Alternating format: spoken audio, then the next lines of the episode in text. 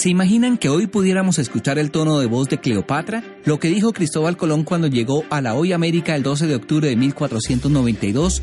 ¿O escuchar a Simón Bolívar luego de la batalla del puente de Boyacá hace dos siglos? Eso es imposible. Por fortuna la historia de los últimos 120 años más o menos no está consignada exclusivamente en el papel o en la piedra, también en otro tipo de elementos que lo reviven cada tanto cuando lo queremos conocer o recordar.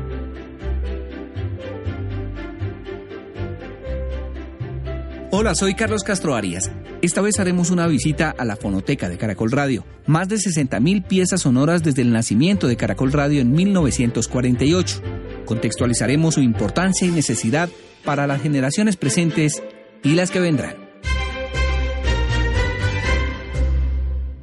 Hablamos con quienes han enriquecido el archivo sonoro de Caracol Radio. Rafael Pinilla es productor de radio Trabajó en Caracol Radio durante 34 años, hasta el 2013. Los últimos nueve años de su carrera los dedicó a la fonoteca. Corría el año 2003 aproximadamente ante la necesidad de revivir ciertas grabaciones, audios de personajes para la cadena básica, sobre todo, se tomó en cuenta de que tendría que hacer una fonoteca. Discos, cassettes, cintas, DAT y minidisc conforman la fonoteca de Caracol Radio. Desde el 2003 poco a poco se han digitalizado para la preservación de los sonidos que hacen parte de la historia, de nuestra historia. Esto comenzó con una idea que propuso Tito López para hacer un solo anaquel con todas esas grabaciones, incluyendo la música, recogiendo la música de todas las emisoras. Me designaron a mí para codificar toda esa música, seleccionarlas, separarla y los archivos unos 18 mil a 20 mil casetes, cintas, open reel, eran de 1200, 2400 pies. Todo eso se comenzó a digitalizar, a darle mejor sonido, clasificarlo y guardarlo en un sistema. Los sonidos de la historia sirven para recordar y tratar de no repetir errores. Diana Calderón Fernández es la directora del programa de Caracol Radio Hora 20. Es una gran impulsora de la preservación de los sonidos y del uso de estos para contextualizar un hecho del presente. ¿Será que algún joven de esta época creería que en Colombia la política se hace como hoy? ¿Qué tal si le dijéramos que en algún momento estuvimos caminando en esa telaraña de la dictadura, en ese peligro de la dictadura? ¿Qué tal si le dijéramos que el nombre Rojas Pinilla, el general Rojas Pinilla, marcó un antes y un después en la historia de Colombia?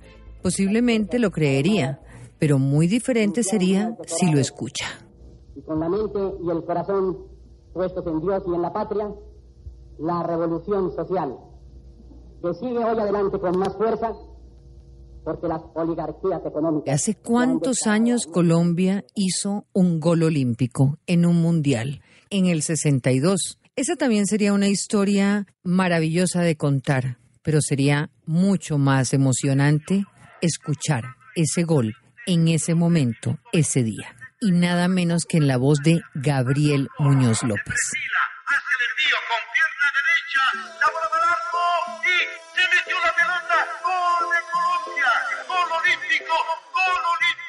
Mariposas amarillas sobrevolando, familias que se reproducen entre ellas, un imaginario absolutamente mágico, un hombre que ganó el Nobel para Colombia, Gabriel García Márquez. ¿Cómo sonaba su voz? Acaban de despertarse a la noticia de que soy premio Nobel. Es una sensación muy rara. Todavía no estoy seguro de que he despertado.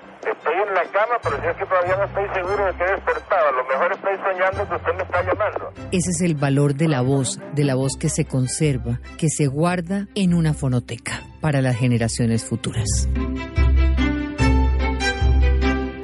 En la fonoteca de Caracol Radio encontramos dos secciones. La discoteca con miles de acetatos y discos compactos de música que nos remonta a varios periodos del siglo XX. Piaf, Gardel, Iglesias, Lamarque, orquestas emblemáticas de Colombia como la de Pacho Galán o la de Lucho Bermúdez, así como de otras latitudes. Variedad de ritmos, estilos y orígenes, pero con algo en común. Los discos están clasificados y guardados en anaqueles. Uno de los usuarios y aportantes que más recordamos en la fonoteca fue el fallecido Gabriel Muñoz López. Durante 64 años realizó el programa Así Canta Colombia. La fonoteca en esta forma se está gigantando y va a tener para la posteridad una serie de documentos de invaluable calidad, belleza y, digámoslo también de la parte artística de lo que son extranjeros cantantes de la Colombia. Ya está aquí, afortunadamente, para el servicio de la comunidad, de los oyentes, en la fonoteca de Caracol Radio. Hoy el archivo musical de Caracol Radio sobrepasa los 15.000 discos compactos y por lo menos 100.000 acetatos. Rafael Pinilla fue uno de los organizadores de este acervo fonográfico. La música se comenzó a codificar por emisoras. Era muy difícil seleccionarla por artistas porque quedaban todos revueltos. Entonces se, optó por hacerlo por emisoras. Vallenata, en su música vallenata, en esa época creo que era la emisora Bésame, que eran todas las baladas y así, radioactiva con su rock. Y se comenzó a clasificar y a codificar y meter eso a un sistema. La otra parte de la fonoteca es la formada por archivos periodísticos y de programación. Por lo menos 18.000 cassettes más los DAT, Minidisc y cintas se han logrado digitalizar para conformar un banco de sonidos que relatan parte de la historia de Colombia y el mundo. El audio que recuerdo bastante lo de la tragedia de Armero, porque tengo familiares que vivieron en Armero. Ricardo Cortés, con casi 35 años de trabajo, ha digitalizado la mayoría de esta rica fonoteca de Caracol Radio. Y cuando yo era pequeño, cuando decían vámonos para vacaciones, siempre decían vámonos para Armero. Entonces, cuando supe y digitalicé lo de la tragedia de Armero, eso, eso me devolvió el cassette hacia atrás. sobre Armero y la información suya, señor Rivera, ¿cuál es? Siga base 6. pues que Armero quedó arrasado en un, eh, casi el 100% quedó arrasado Armero. Eh, sí, ¿a qué hora estuvo usted de la visión sobre Armero? Eh, más o menos a las 6 de la mañana. ¿Qué tipo de descripción? Un audio que recuerdo mucho fue la toma de la Embajada de la República Dominicana y el día que salieron los secuestradores hacia el aeropuerto, me encontraba yo con un compañero de estudio en un cerro de Madrid, Cundinamarca. Y desde ahí pudimos visualizar el avión cuando salió. Yo me imagino que iba rumbo a Cuba, ¿no? Y nosotros en un transistor estábamos escuchando porque en esa época se utilizaba mucho el transistor. Y escuché por Caracol Radio precisamente lo de la salida de los eh, guerrilleros. Oh sorpresa, que después de tantos años me iba a encontrar yo con estos audios, tenerlos en mis manos y de mi propia mano digitalizarlos. Nosotros de aquí saldremos o con los compañeros o saldremos todos cadáveres, todos. Constantemente Ricardo Cortés, o el flaco como le decimos en Caracol Radio, se emociona cuando encuentra piezas invaluables de lo ocurrido en las últimas décadas en el mundo, pero también muestra su tristeza cuando no ubica un episodio que no se conservó, pero que él escuchó antes de hacer parte de Caracol Radio. Una de las cosas que, digamos, recuerdo también en parte de mi infancia fue la famosa radionovela Arandú, y de eso poco tenemos archivo de, de esa radionovela.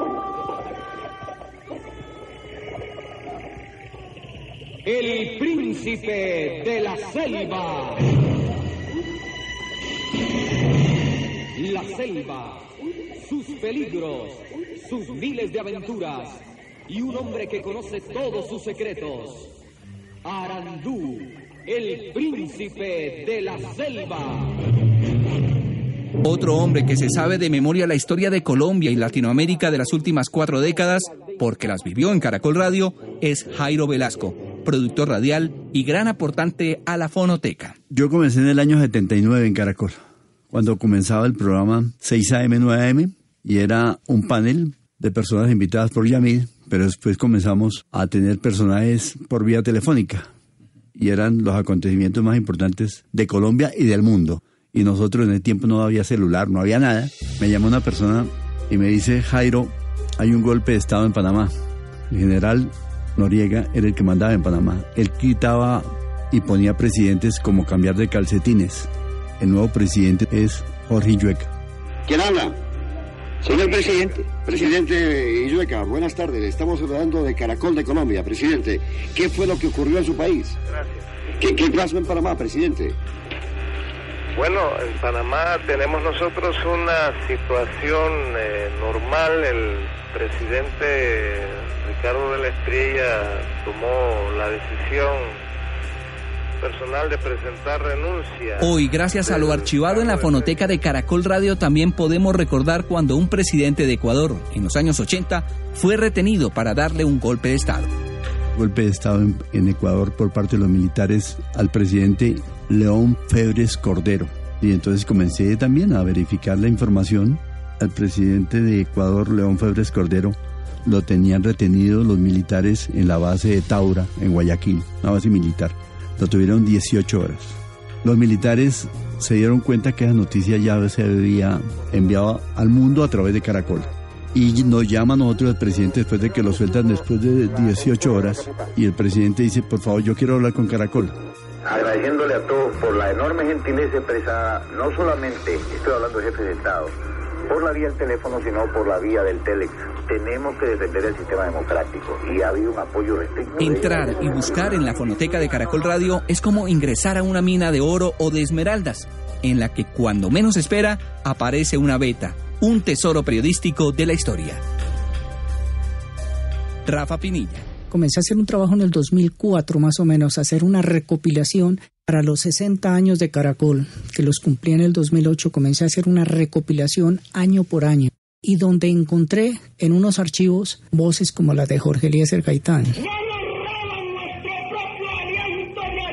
Impresionante. Guillermo León Valencia, por ejemplo. Llego a este sagrado recinto de la República a prestar el juramento.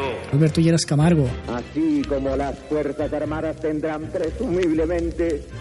Carlos Lleras Restrepo. Queremos asumir las responsabilidades. Voces que a mí personalmente me impactaron. Todo este acervo de grabaciones periodísticas de Caracol Radio ha servido para contextualizar hechos sobresalientes de hoy. Antes de los años 70, Caracol Radio comenzó a grabar metódicamente entrevistas y transmisiones que podrían ser importantes en el futuro. La fonoteca de Caracol Radio es una de las más organizadas y ricas de Colombia y Latinoamérica. Lo mejor de todo es que está al servicio de quien la necesita.